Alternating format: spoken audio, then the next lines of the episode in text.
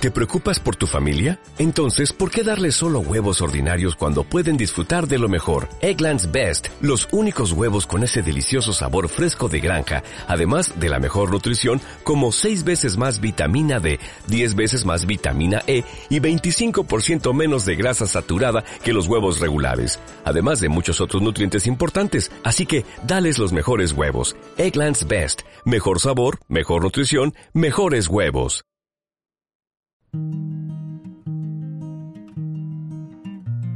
Estás sintonizando Cubo Podcast. Conversemos sobre el mundo del arte y la cultura, música, cine, dibujo, humor, teatro, cocina. Todo tiene su espacio. Soy Daniel Gutiérrez. Bienvenidos. Bueno, buenos días a todos los oyentes de los podcasts de Cubo Parque Cultural. Seguimos, veníamos muy internacionales con con invitados de, de, Panamá y hoy volvemos a, a Medellín, desde donde transmitimos. Y tenemos una invitada muy especial que además está este año lanzando, lanzando canciones a lo loco de su nuevo disco Diente de León, Carolina Jaramillo. Caro Jaramillo, Caro, ¿cómo estás? ¿Qué más, Dani? Hola a todos, qué alegría estar aquí con ustedes.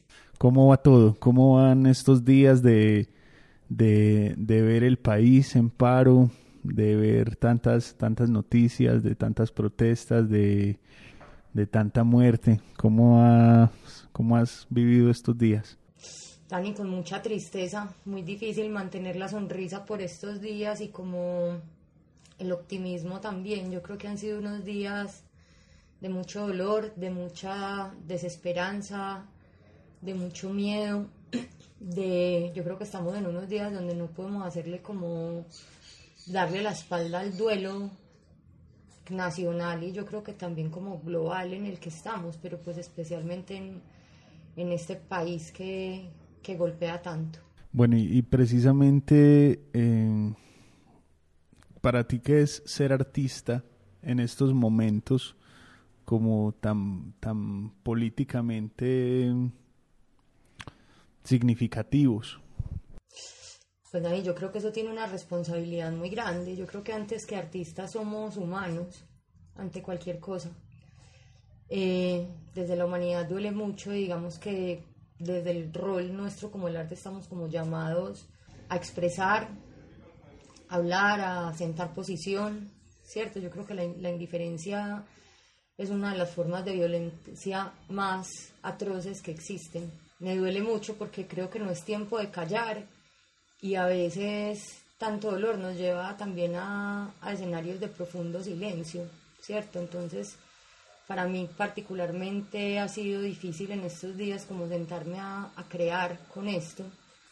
El dolor me, me apabulla, me, me, aplasta, pero creo que nosotros como artistas estamos llamados también a, a dar un mensaje, a generar reflexión, a a, mostrar también lo que, lo que está pasando, ¿cierto? Entendiendo que lo que decía al principio, que antes de ser artistas somos humanos y somos parte de este país. Este no es un asunto que se pueda tratar, siento yo, como un asunto coyuntural. No creo que sea una, una crisis coyuntural ni de temas aislados, sino que creo que es un asunto que es sistémico eh, y que es estructural, que finalmente estas crisis lo que evidencian son crisis que están ahí desde hace muchos años, mucho tiempo, donde nada se puede ver desvinculado. No es que por un lado esté la pandemia y la crisis de salud, no es que por el otro lado esté la crisis del sistema de salud, no es que por otro lado esté el desempleo, que por otro lado esté la desigualdad, ni lo económico, ni lo social,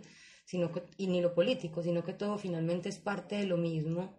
Y creo que, que sobre todo como como artistas es como importante ponernos como del, del, del lado de los principios, de los valores, de, de, la defensa de la vida humana, donde finalmente todas las vidas valen lo mismo. Pues esto no es un asunto ni de colores, ni de izquierda, ni de derecha, ni de partidos políticos, ni que tristemente se terminan viendo como tocados por, por estas etapas preelectorales también en las que estamos entrando. Entonces, bueno, yo creo que ahí pues el, el, el llamado es a estar yo no sé, a estar presentes. Para mí es muy difícil crear en una situación de estas. Me, pongo más en un, en un momento de, de, reflexión y entre el silencio y el grito. Ahorita está esta, esta coyuntura, y lo digo haciendo esta reflexión respecto a los artistas. Pareciera pues que los artistas eh, menos mainstream pues tienen esa facilidad como para pronunciarse más fácil o para hacer más clara su, su posición política, su postura, y como que los artistas mainstream como que le temen un poco a eso, como que le temen a, a, mostrar realmente cuál es su posición política por miedo precisamente, yo no sé si a ese mainstream, pero como que con su obra no basta, de hecho su obra ni siquiera es política, de hecho en su obra no hay como, como una mirada de país, entonces no sé, no sé qué opinas sobre eso, uno puede ser artista sin tener, sin fijar posiciones. Yo creo que el arte en sí mismo es una posición, eh, creo que hablar de arte sin posición no existe, ¿cierto? Y creo que posiciones existen muchas, ¿cierto? Em, puede que no todos estemos parados del lado de la misma acera, ¿sí? En la, misma orilla, que es otra cosa. La otra también es una posición que no es la que quizás a nosotros nos, nos parece humana o políticamente correcta. Creo que el silencio habla también desde muchos lados y, y desde, desde lo que expones, desde estar en el lado mainstream o no mainstream, yo creo que ese tema mainstream finalmente lo que habla es de una no independencia, que es una suerte con la que contamos o un lado en el que decidimos estar algunos, ¿cierto? Creo que es un asunto que tiene que ver del otro lado con el, quizás con, con el miedo a, a perder audiencias del lado de ellos, creo que no solamente es del lado de las audiencias, sino también de las casas a las que pertenecen, ¿cierto? De, de quién les paga. No todo el mundo está dispuesto en determinado momento a, a patear la lonchera, como toca hacerlo en, en un momento como estos, ¿cierto?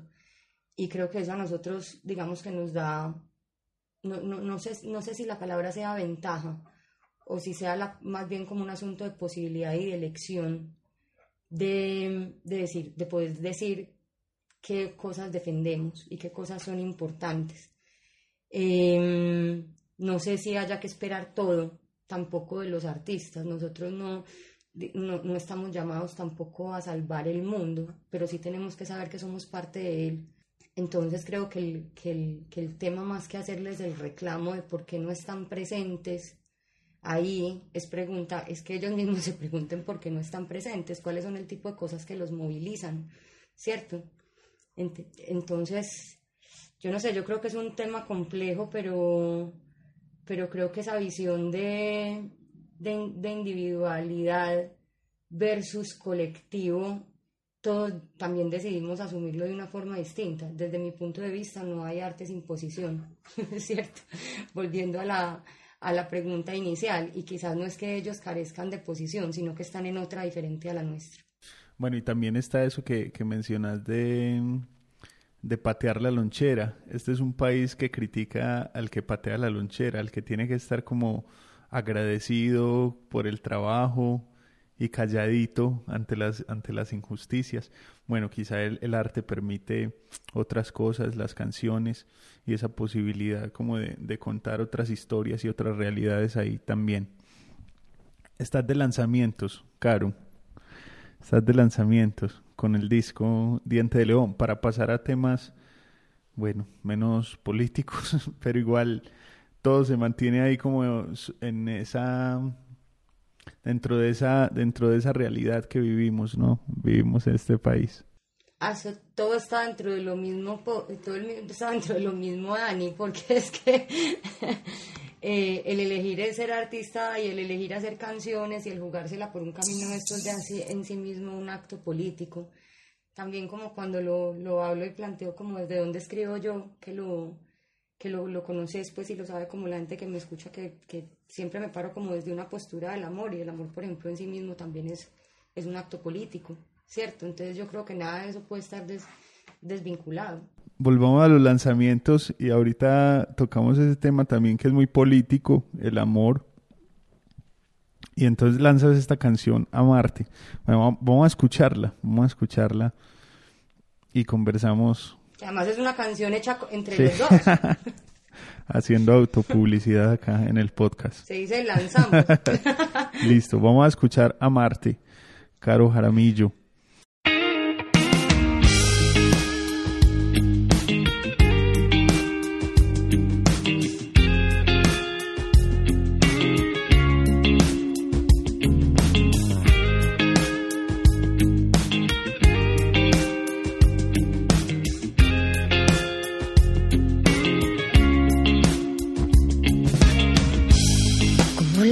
La montaña, como el silencio a las palabras, como la noche a la mañana.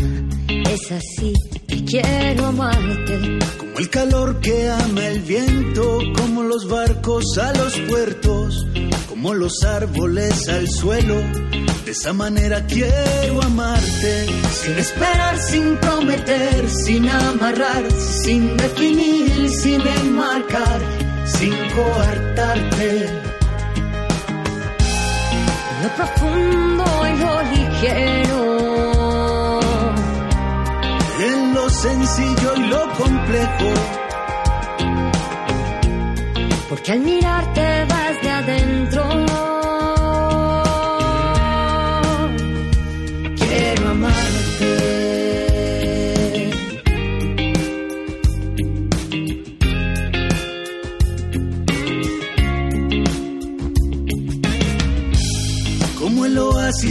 Desierto, como la mar al marinero, como los labios a los besos. De esa manera quiero amarte. Con tus defectos y manías en el misterio de la vida, sin importar espacio y tiempo, es así que quiero amarte. Sin esperar, sin prometer, sin amarrar, sin definir, sin enmarcar, sin coartarte.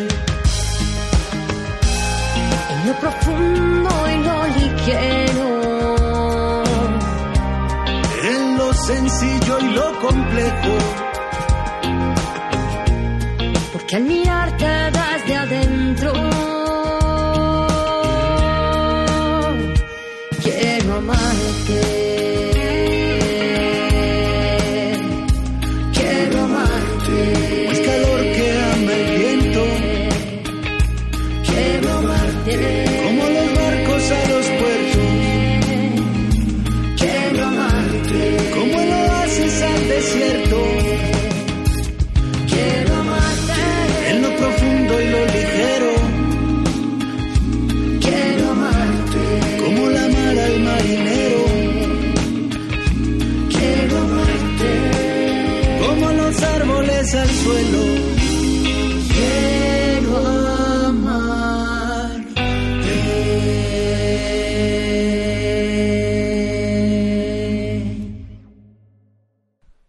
escuchamos a Marte de, de Caro Jaramillo, uno de los lanzamientos que tuvo este año. Caro, esa canción, esa posición sobre, sobre, sobre el amor, de cómo, cómo fuiste construyendo como esa idea, a partir de qué lecturas te has parado como para construir esa, esa posición sobre el amor, qué vivencias.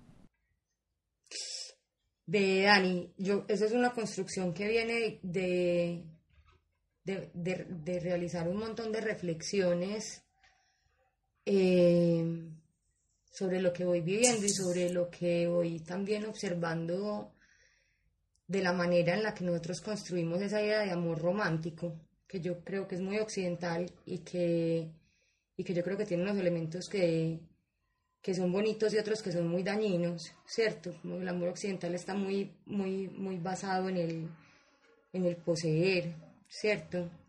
En el creer que la idea de dos y de pareja es justamente como a veces anular la pareja y convertirse en uno, ¿cierto?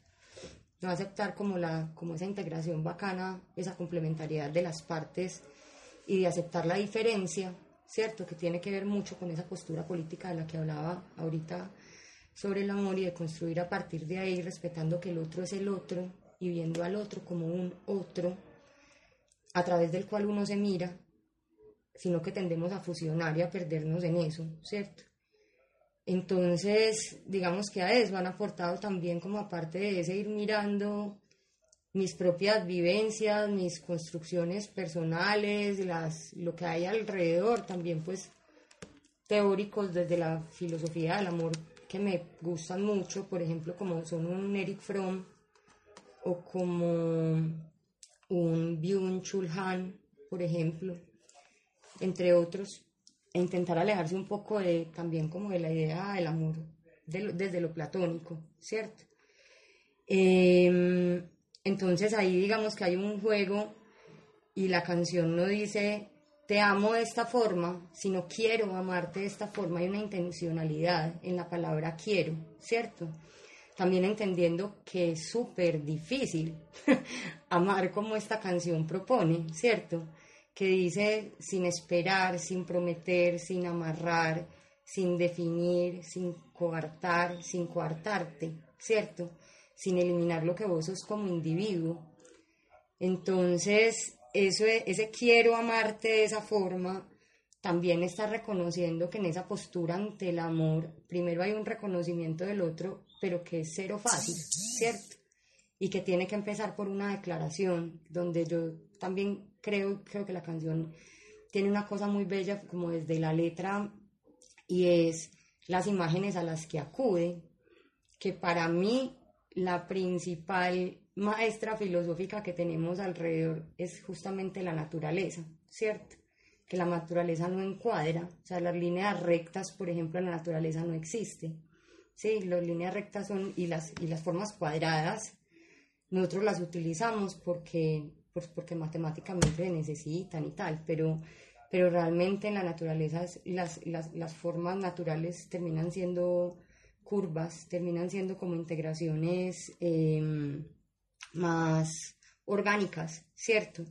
De otras formas, que hay muchas cosas en la mitad, la naturaleza es, es violenta en sí misma, ¿cierto? reconoce, digamos, que tiene en su interior fuerza y calma, que reconoce polaridades, ¿cierto? Y que finalmente em, lo que hace es como, como tocarse, ¿cierto? los, los, elementos de la naturaleza se, se, tocan, ¿cierto?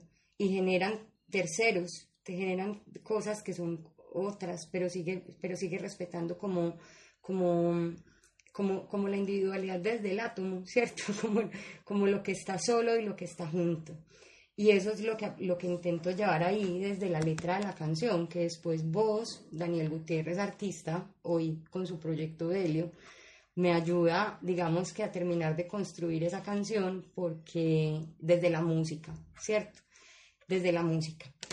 Y, creo que en ese sentido también el, el, cantar, hacer y terminar de componer esa canción con voz y no haberlo hecho yo sola, también refuerza esa idea de que es que en ese amor hay dos, ¿cierto? Hay una idea de dos, donde cada uno tiene su identidad, donde cada uno aporta, donde, donde esa suma de elementos, de partes, de individuos enriquece, ¿cierto? Desde ahí es de donde, de donde surgen, de esos em, teóricos que les mencionaba ahorita, pues de estos filósofos, por ejemplo, hay un libro muy lindo que les recomendaría a todos, que sería El arte de amar, de, de Eric Fromm, que tiene unos planteamientos muy bellos, pues como al, al respecto.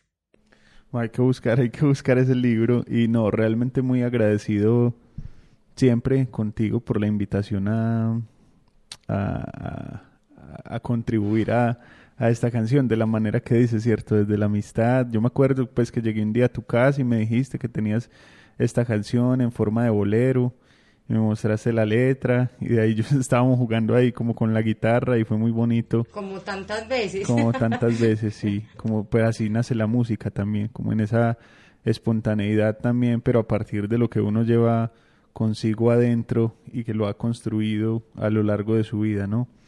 ¿Cómo es ese proceso? gracias a vos, gracias a vos sobre todo por haber puesto esa, esa otra parte tan, tan hermosa que hace finalmente que la canción sea lo que es, ¿cierto? Porque sabemos que una canción no es solamente letra, sabemos que una canción no es solamente música, sino que también es la suma de muchas cosas. Sí. ¿Cómo es ese proceso de escritura tuyo. Yo lo conozco ya un poco más de cerca, pero, pero la gente, digamos que está acá conectada en el, en el podcast, de pronto no. Entonces, ¿cómo es ese proceso de enfrentarte a las canciones? Dani, yo escribo cuando siento que tengo algo que decir. No, no, no soy capaz de sentarme a escribir, digamos que todos los días por ejercicio, cuando lo hago fracaso.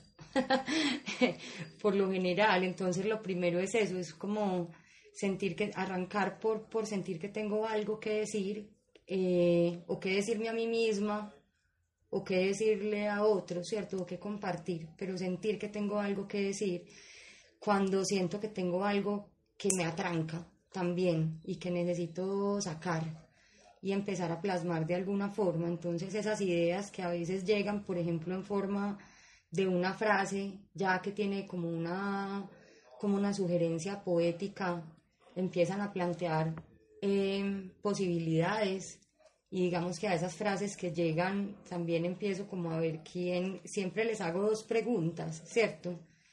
Y es, ¿quién lo está diciendo? ¿Por qué lo está diciendo? Y desde dónde lo está diciendo y a quién se lo está diciendo, ¿cierto?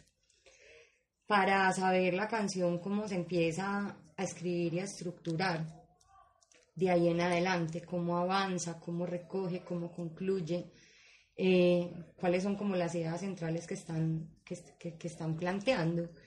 Vos también como cantautor sabes que a veces no es tan metódico, o sea, como que uno arranca y hay un método que está por allá ya incorporado, pero eso empieza como a, a, vaciarse, que es un proceso que no es tan racional.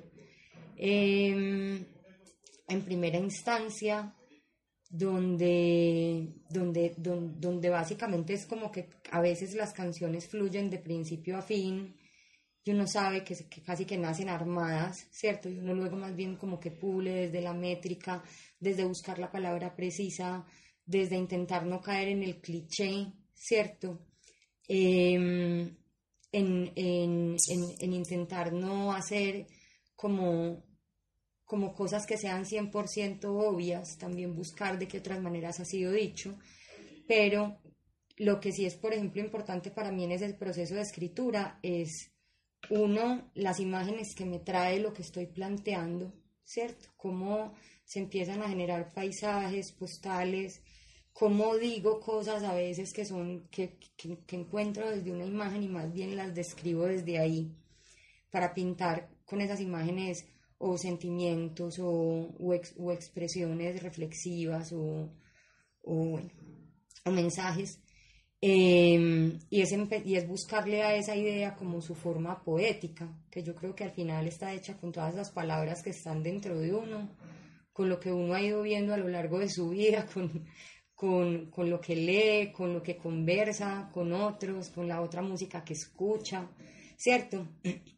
Y eso desde ahí, pues yo en un, proceso de, crear una canción, por lo general en el 90% de los casos arranco desde la palabra, ¿cierto? Que es como mi, como mi mar, ¿sí? Y ya luego lo empiezo a llevar a melodías y lo último que hago por lo general es la armonía. En algunas ocasiones pues sale algo, una idea de un acorde, pero por lo general siempre está detonado por eso que siento que tengo que decir. ¿Y cómo, ¿Y cómo trabajas eso? ¿Tenés diarios en el computador, en una hojita cualquiera? ¿Tenés alguna agenda destinada para la creación musical? Tengo varias, tengo varias. tengo múltiples recursos. Eh, y todo a la mano. Por ejemplo, hay, hay ideas y hay cosas que llegan cuando uno está por ahí en la calle, ¿cierto? Pues o yo, caminando en cualquier parte. Entonces, en ese caso, cuando estoy afuera utilizo mucho el celular, ya sea que saqueo las notas de texto del celular o grabo notas de voz con eso y lo empiezo a desarrollar posteriormente, ¿cierto? Tengo también el romántico cuaderno de los, de los cancionistas, que es como una especie de diario de canciones y en el computador. Y me gusta mucho escribir a mano creo que es como la manera en la que más me, me, fluye y utilizo cuadernos y utilizo hojas de blog, por ejemplo. Y tengo por ahí otro cuaderno que es una libretica chiquita que mantengo al lado de la cama, que para mí es súper importante, que es como la materia prima ahí no bajo las canciones, pero sí de ahí nacen muchas ideas, que es una libreta que yo llamo la libreta del delirio. Y la libreta del delirio es de donde surgen, donde escribo, por ejemplo, los sueños, ¿cierto? Suelo mucho, mucho, mucho escribir los sueños y empezar como a intentar en ese mar simbólico de lo que, de lo que entra y de lo que cuentan y de las imágenes que sacan. Entonces, de la libreta del delirio saco muchas ideas que luego se llevan a las canciones, que pasan o por las hojas o por el celular o también por el computador, que también sirve, pero por lo general llego al Word, al computador, cuando ya están un poquito más estructuradas, cuando ya tengo como unas ideas más firmes y sobre todo cuando voy a empezar a musicalizar. Y, y, haces el ejercicio como de terminar todas esas ideas que comenzás o algunas las descartas por, por, digamos, por alguna obviedad que te parezca a ti descartable? Descarto muchas, mira, y descarto muchas por varias cosas. Tengo una, que por ahí lo he mencionado varias veces, tengo en el computador una carpeta que se llama Canciones sin Destino. Y, eso se va devolviendo también como un banco de ideas, es como, con, las descarto en ocasiones uno, porque siento que lo que estoy diciendo no tiene suficiente fuerza, ¿cierto? Como para mí y que son obvias y que eso ya se digo y al final digo como, uy, qué nota de frase y le sigo para adelante, digo como, no, que esta boda que estoy diciendo, pues demos esto acá, ¿cierto? Entonces, una por eso. Otras porque arranco, por ejemplo, a desarrollar ideas donde creo, por ejemplo, un verso y siento que en ese verso ya todo está dicho y que no tengo nada más que decir. Entonces también hay ideas que tienen, que uno cree que pueden ser llevadas a una canción, pero que en ocasiones se vuelven como esos cuentos de Monterroso, los microcuentos de Monterroso, que en una frase ya está dicho todo y uno dice como pues ya conté el chiste, ya que voy a cantar esto, ¿cierto? Entonces más bien las dejo ahí como, como en el preámbulo, como de versos poéticos cortos y reflexiones pero que posteriormente podrían ser utilizadas en algún momento en otra canción hay otras que las logro llevar, por ejemplo, hasta la mitad y no sé cómo seguir. Y sé que les falta, pero no sé cómo seguir para adelante. Entonces, eso es un ejercicio que, o algo que me sucede tanto con la escritura, como también, por ejemplo, con la lectura a veces.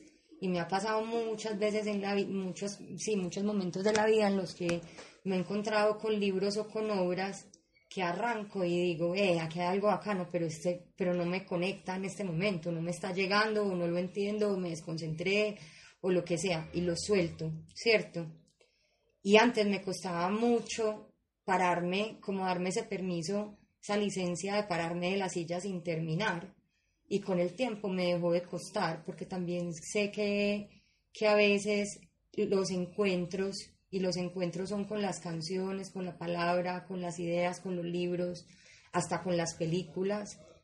No tienen que terminar en el mismo momento, sino que necesitan a veces unas paradas para uno poder recoger otros elementos que después nutran esa lectura o esa escritura que se está planteando. Entonces hay canciones, por ejemplo, las que me he parado en la silla en el segundo verso, no tengo ni idea cómo es el coro y ahí las dejo y las dejo guardadas en canciones sin destino y resulta que unos meses o unos años después encuentro la pieza que faltaba para poder terminar esa canción.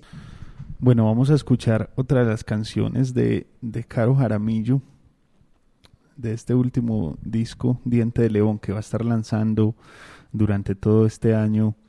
Ojalá que no todo el año sea un año pandémico, pero bueno, durante todo este año. Entonces vamos a escuchar una canción con una música. Bueno, a ver, vamos a preguntarle a, Caro cuál quiere que sonemos. ¿Insomnio o Diente de León? Ay, qué pregunta tan difícil, Dani. eso es como poner a una mamá a escoger un hijo. Pero... Va a escoger a la oveja negra. Va a escoger el hijo favorito. Yo, yo, yo soy de las mamás que escoge la oveja negra. Va a escoger insomnio. ¿Eras la oveja negra de tu casa? Eso dice. bueno, vamos a escuchar Insomnio.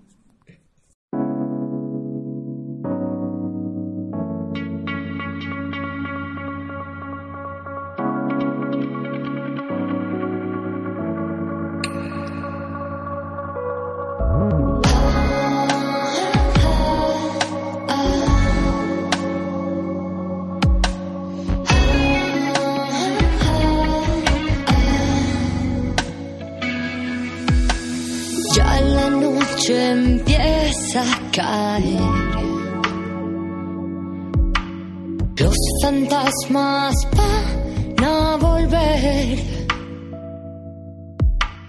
Saldrán de la cama, besarán mis pies y traerán compañía. He apagado la luz. Está por parar. Cambiará su ritmo más lento y letal. Ya escucho el tic-tac.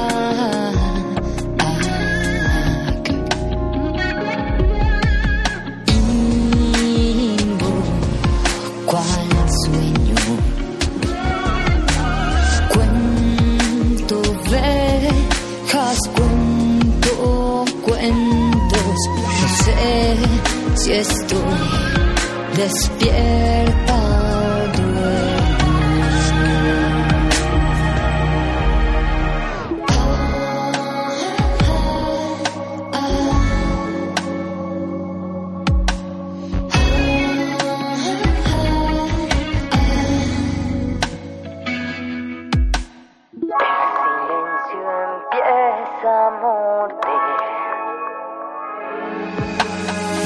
Entro al laberinto otra vez. Mi mente acaricia una idea circular. Un espejo abismal.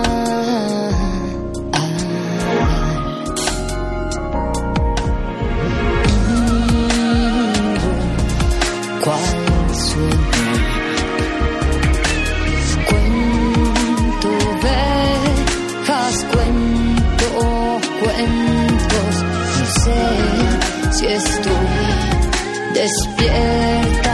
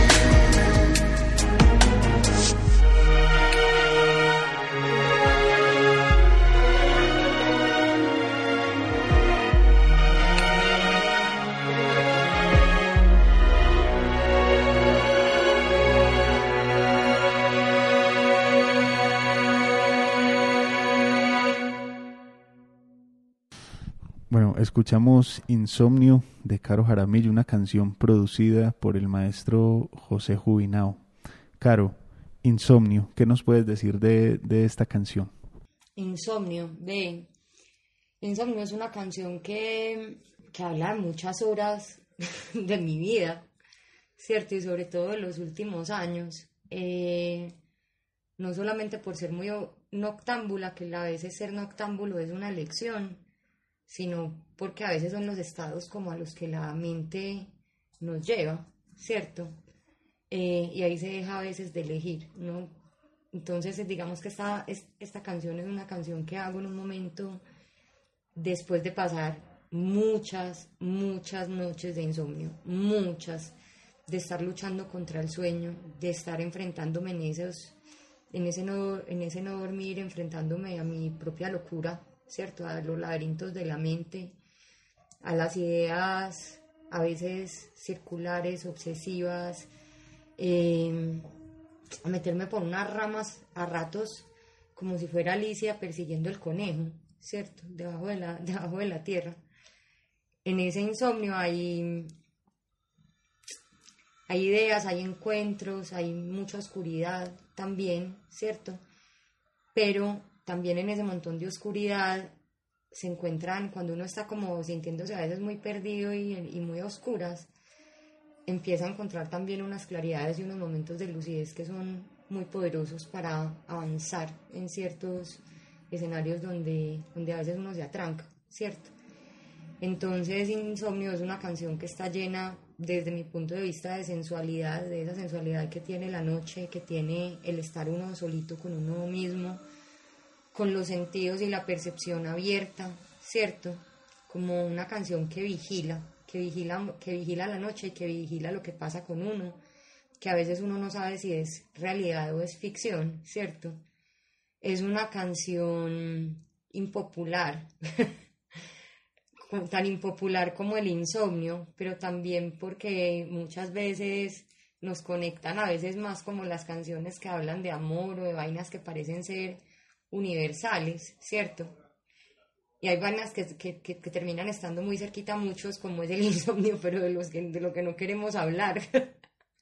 y yo necesitaba hablar, es para un club, para el club de los, de los insomnes, y yo necesitaba hablar de eso. Entonces es una canción que para mí contiene como el espacio en el, o que rinde como un, un tributo en cierta manera al espacio temporal donde fueron escritas muchas de las canciones del disco y donde al final en ese insomnio la única compañía que uno tiene es uno mismo. Ahí es donde vienen las, las voces internas, donde, donde uno ya no se, pues uno se tiene que encartar con uno, pues uno tiene que aceptar ese encarte en el que uno está con uno y, y de ese encarte también se puede producir belleza. Entonces eso es como lo que quiero decir de la canción.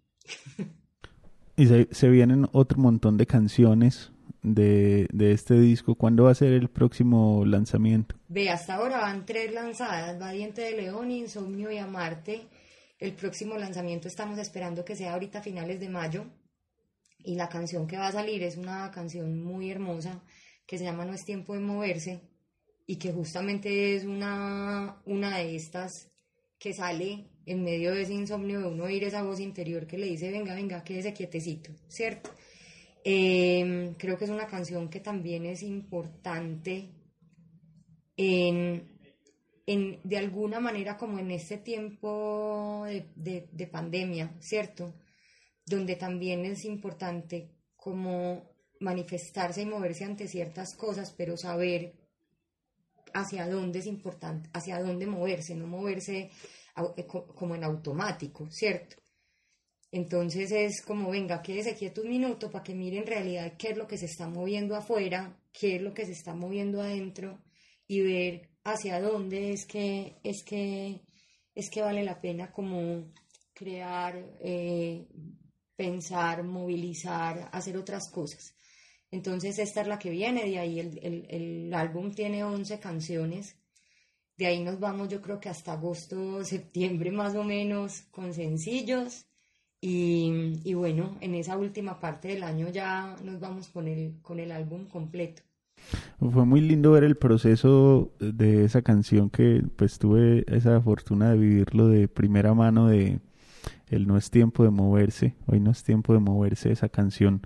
Eh, me acuerdo, me acuerdo muy, Cuando muy nació, claro como estabas ahí al lado mío. de todas las de todas las imágenes y también como de de dónde nace, ¿cierto? De dónde nace, que a mí me gusta mucho como de, tu música, que es una música como muy personal, ¿cierto? Que uno puede reconocer con mucha facilidad y, sin, y, y, y son canciones como sin maquillaje, como que están ahí y las vivió el artista que las está escribiendo.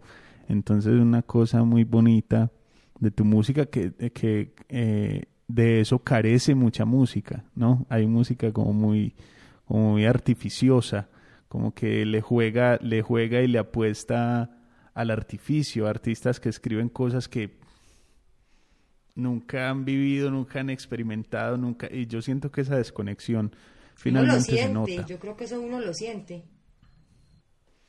Se nota, uno, y, y creo que también uno siente al contrario cuando las canciones son honestas y cuando, se, cuando el, que está cantando está diciendo lo que piensa realmente.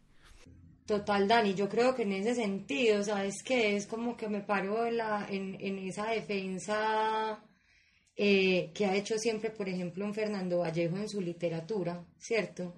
Que él siempre escribe en primera persona, siempre, siempre, siempre escribe en primera persona. Él dice, yo no soy, cap soy incapaz de escribir en tercera porque es que el, de, el, tercera no soy yo, o no lo, yo no viví eso, yo no estaba ahí para contar qué fue lo que, qué fue lo que pasó, entonces eh, habla desde, desde su yo, eso también yo creo que es una manera de comprometerse, de comprometerse con la canción, de comprometerse con uno mismo, de comprometerse con las personas que escuchan esas canciones y que también al final las hacen suyas. Yo creo que, que eso, como decir, sí es una huella de mi música y es, y es que finalmente mi vivencia está en el centro, no porque creo que sea la única válida, sino porque finalmente son los ojos con los que miro, ¿cierto? Es lo que pasa por mi cuerpo, es lo que, lo, lo, lo que pasa por mí, que de repente no es tan único en ciertas ocasiones y por eso también hace eco en las historias de otros, ¿cierto?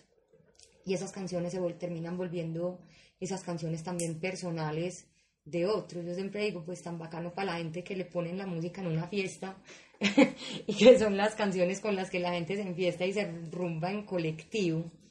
Yo creo que mis canciones son, son más del, del cafecito uno a uno, ¿cierto? De la canción al oído, de cuando uno oye solito y se sienta como a establecer un diálogo con esa canción, que es también un poco la relación que tengo yo con ellas. Bueno, invitados todos los oyentes de, de este podcast a que busquen a Caro en, en Spotify, Caro Jaramillo, y en Instagram también, Caro Jaramillo Music. Música. Música, Caro Música. Jaramillo Música, para que estén ahí al tanto como de todos los lanzamientos que se vienen y, y se den el gusto también como de escuchar estas tres canciones que ya salieron y todo el disco anterior, que ahí está. eh, el amor es lo que salva. Caro, de ese disco a este, ¿qué has sentido? ¿Qué ha cambiado? muchas cosas.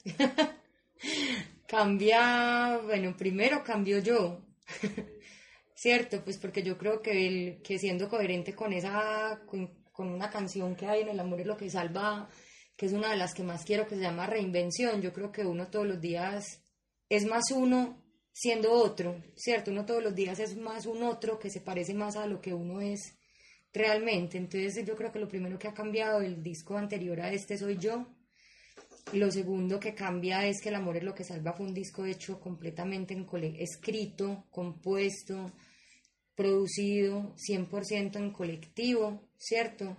Eh, fue un disco en el que yo en la mayoría de canciones puse más mi voz que mi, que mi palabra, ¿cierto? Entonces, eso creo que también marca una diferencia que es más, más grande, eh, que es grande, eh, cambia el, el estilo, aunque no pierde la esencia, ¿cierto? Este es un disco que se da, el, el Diente de León es un disco que se da muchas licencias a la hora de producir, ¿cierto? Es un disco que está producido todo por, por el maestro José Juinao, pero que lo que hicimos fue respetar el alma de cada canción, entendiendo que cada canción que tenía y, y también como respetando y construyendo una narrativa completa que articula como todas las canciones, lo que cuenta de principio a fin y como lo que, lo que encierra, ¿cierto? Eh, han cambiado miradas también. Por ejemplo, hay una canción que quiero mucho de, de, como, sí, una de las canciones que más quiero del amor es lo que salva, que se llama Lo aprendí con vos. Y por ejemplo, ahí tengo una frase que escribí con mucha intención en un momento que dice que creer es más poderoso que pensar, ¿cierto? Yo creo que creer es muy poderoso, pero creo que pensar es igualmente poderoso. Como que hoy, si volviera a reescribir esa canción, no diría que una cosa es más poderosa que la otra, ¿cierto? Entonces también habla de momentos distintos, de, de un tamiz por el que ha ido pasando la voz, la, la pluma con la que escribo, eh, las cosas que pienso, ¿cierto? Que también han, han sido, hoy están más libres de, de, de, pues, de posturas que tenía antes. Sí sigo pensando y sigo estando 100% convencida que el amor es lo que salva, todos los días más, ¿cierto? Pero esas, esas formas del amor creo que también son coherentes con que han pasado seis años y en seis años uno vive un montón de cosas que donde no haya aprendido nada, pues perdió el año, perdió cada año. Pero sí, ha sido muy bonito igual ese proceso porque creo que nos has convencido a todos de que realmente el amor es lo que salva. Y es muy bonito eso. Eh, Caro, muchas gracias por compartir. Vamos a, a despedirnos ya del podcast y terminamos pues escuchando, yo creo que hay tiempo, escuchamos Diente de León, lo dejamos ahí sonando. Dani, te mando un abrazo gigante y sabes todo lo que te quiero. Gracias por este espacio, gracias al podcast, gracias a Cubo, Parque Cultural y bueno, gracias por esa labor tan linda que ustedes hacen. Bueno, esperamos poder volver pronto a los escenarios, a hacer conciertos, a ojalá tenerte en vivo y esperamos igual que, bueno, que el país sane un poco, que realmente sane, que se escuchen las voces que se tienen que escuchar, que conversen. Esperemos que el amor lo salve, Que la- esperemos que el amor nos salve en este país. que el amor y la medicina nos salven. que hay mucha cosa, Sí, hay mucha cosa por ahí rondando. Entonces, bueno, para concluir, esperamos poder verlos a todos en vivo en nuestra casa, cantar, escuchar canciones, abrazarnos, tomarnos un traguito. Y a los que están oyendo este podcast, pues los invito, por supuesto, a escuchar los otros episodios de los podcasts, las otras conversaciones con tantos artistas que han pasado por estos micrófonos. Vamos a escuchar Diente de León de Caro Jaramillo y no se olviden de buscarla en redes y por supuesto en las plataformas de streaming. Chao. Chao.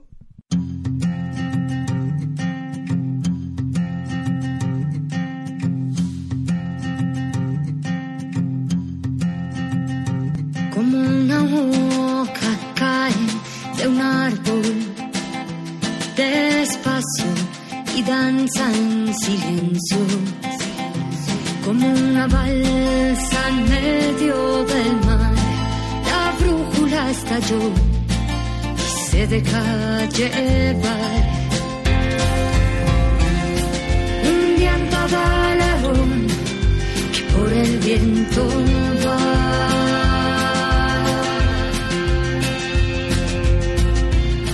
se resiste a volver lo que dejó atrás.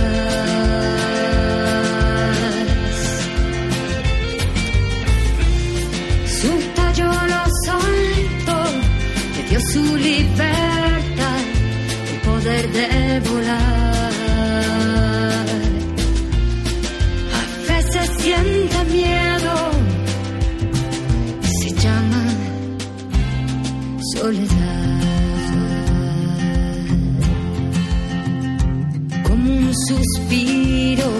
Que corta el ruido, deshace la trampa del tiempo. Como una historia sin acabar, ignora su final, se entrega al azar. un viento de león que por el viento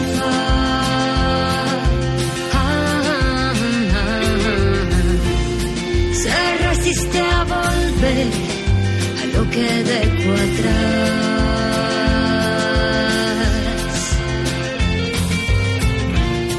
Su tallo lo soltó, le dio su libertad, el poder de volar. A veces siente miedo, se llama soledad.